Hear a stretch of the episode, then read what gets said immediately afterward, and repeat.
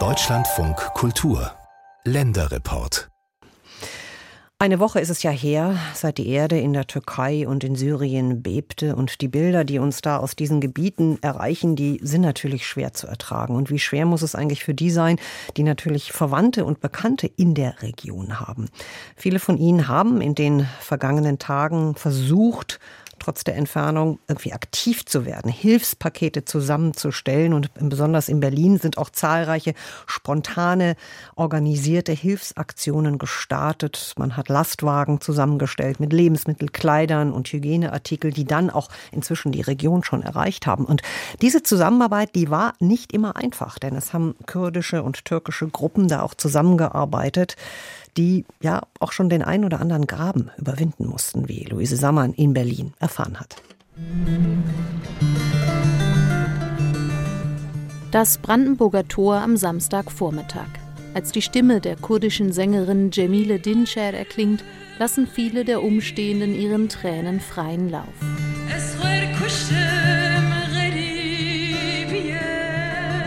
Ein paar hundert Menschen haben sich zum Gedenken an die mehr als 35.000 Erdbebenopfer versammelt. Student Enes ist einer von ihnen.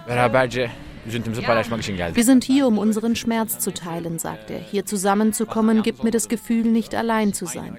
Ich bin sehr froh, dass diese Veranstaltung organisiert wurde. Schmerz und Schock über die Katastrophe bringen in diesen Tagen auch Menschen zusammen, die sonst eher auf Abstand bleiben. Kurden, Türken, Syrer und Deutsche sind unter den Trauernden. Es ist der richtige Zeitpunkt, das Klein-Klein der Auseinandersetzung beiseite zu lassen fordert passend dazu Franziska Giffey, regierende Bürgermeisterin von Berlin in ihrer Rede.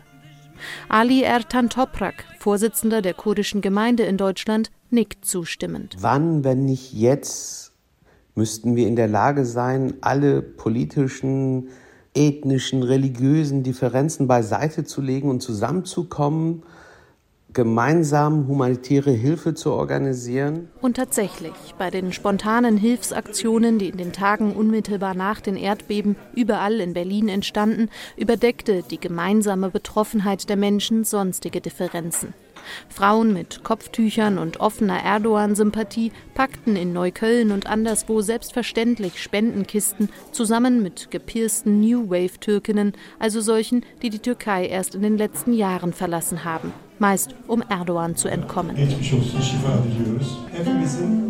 Im türkischen Bavul-Café in Berlin-Kreuzberg nehmen am Wochenende etwa 50 Menschen an einem Benefizkonzert teil, um Geld zu sammeln und gemeinsam zu überlegen, was sie aus der Ferne für ihre Heimat tun können. Wir sind weit entfernt vom Erdbebengebiet, aber wir fühlen den Schmerz auch hier, sagt Cemil. Nicht vor Ort zu sein, nicht direkt helfen zu können, macht es vielleicht sogar noch schlimmer. Das beste Mittel dagegen ist zusammenzukommen. Auch er spüre das verbindende Element der Trauer in diesen Tagen, so Cemil, der das abendliche Konzert gemeinsam mit anderen organisiert hat. Und doch werden an der Veranstaltung auch die tiefen Gräben deutlich, die sich durch die türkeistämmigen Communities ziehen, auch in Berlin. Jamil und die anderen Besucher des Bavul-Cafés sind hier, um nach eigenen alternativen Unterstützungsmöglichkeiten für die Erdbebenopfer zu suchen. Dafür gäbe es gute Gründe, so Cemil. Viele Menschen hier sind voller Misstrauen. Sie sind sich nicht sicher, wohin das Geld letztendlich geht, wenn sie an staatliche Organisationen in der Türkei spenden. Und wir wollen auch über die Gründe für das Ausmaß dieser Katastrophe sprechen. Seit 2002 wurden in der Türkei sogenannte Erdbebensteuern erhoben. Mit diesem Geld hätten Gebäude gesichert werden sollen. Aber die Regierung hat es abgezweigt und die Menschen dem Tod überlassen.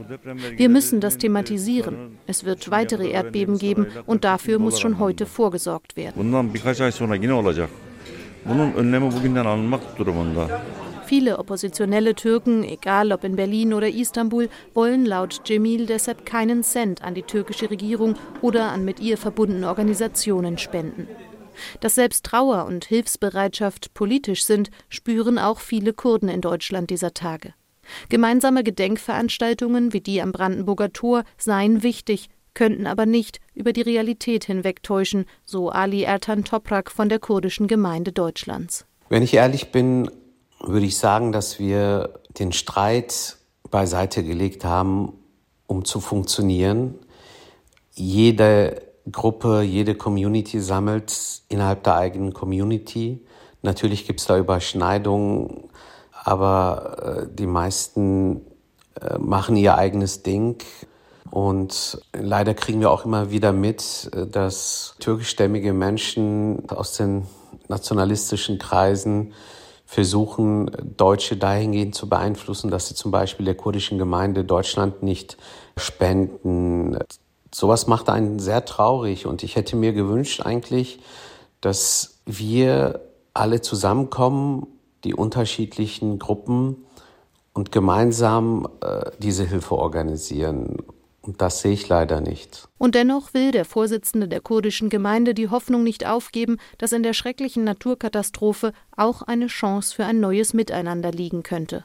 Mit Blick auf die Bilder von griechischen, armenischen und israelischen Rettungskräften im Erdbebengebiet sagt er: Ich hoffe, dass diese Bilder dazu beitragen, dass die Vorurteile, der Hass, die Feindschaft in den Köpfen der Menschen endlich ein Ende nimmt und dass man die Nachbarvölker nicht länger als Feinde, als Bedrohung ansieht, sondern als Freunde, mit denen man für immer in Nachbarschaft leben muss.